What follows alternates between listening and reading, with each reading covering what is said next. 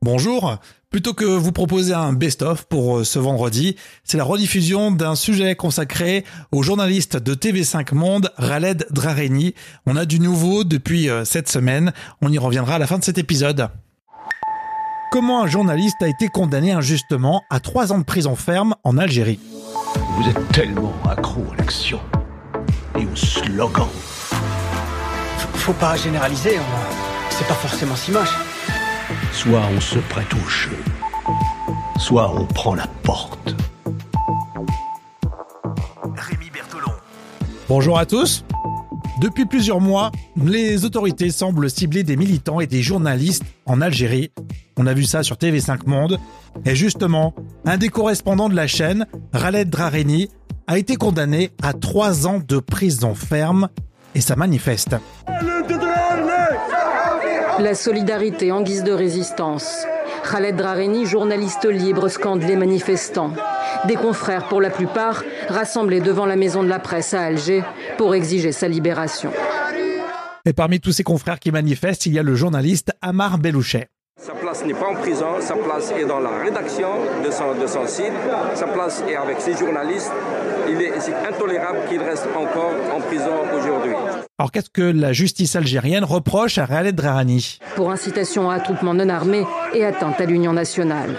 Il est devenu un symbole de la liberté d'expression en Algérie, une liberté toujours plus menacée. Alors en France, on n'en parle pas énormément, c'est pour ça qu'on s'en fait l'écho dans le podcast. D'autant que c'est pas le seul journaliste algérien concerné.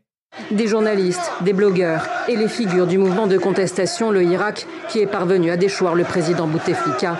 Depuis des mois, les arrestations se multiplient. Il a été condamné donc à trois ans de prison, Khaled Drareni. Il va passer en appel dans deux semaines. Le replay de ce reportage sur TV5 Monde. Pour aller plus loin, et toujours en Algérie, on connaît la date du fameux référendum sur la révision de la Constitution. Ce sera le 1er novembre. Les Algériens seront appelés à voter sur le projet de révision de la Constitution. C'est censé encadrer les énormes pouvoirs présidentiels de l'ère Bouteflika. Est-ce que cette annonce euh, va suffire à éteindre le Irak, le mouvement de contestation algérien? On le saura dans quelques jours, dans quelques semaines. Et bien sûr, on vous en parlera à nouveau dans le podcast. Au lever du soleil, l'info en brief, c'est sur vos assistants vocaux. Ok Google, quelles sont les dernières infos au lever du soleil?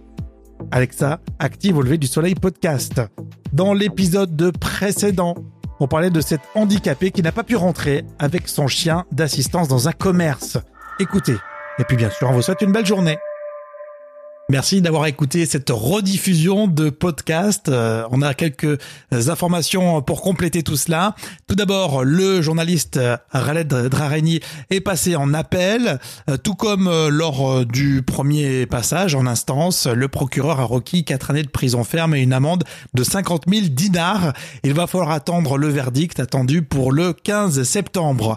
Démobilisation. Tout d'abord, l'ONG euh, Repartants sans frontières se mobilise et dénonce des accusations absurdes et euh, des réquisitions extrémistes. Et puis enfin, de nombreux journalistes, notamment en français, les grandes plumes se sont euh, mobilisés un petit peu plus tôt dans la semaine. On reviendra bien sûr là-dessus dans les prochains jours. Merci. Et puis, euh, bah, passez un bon week-end.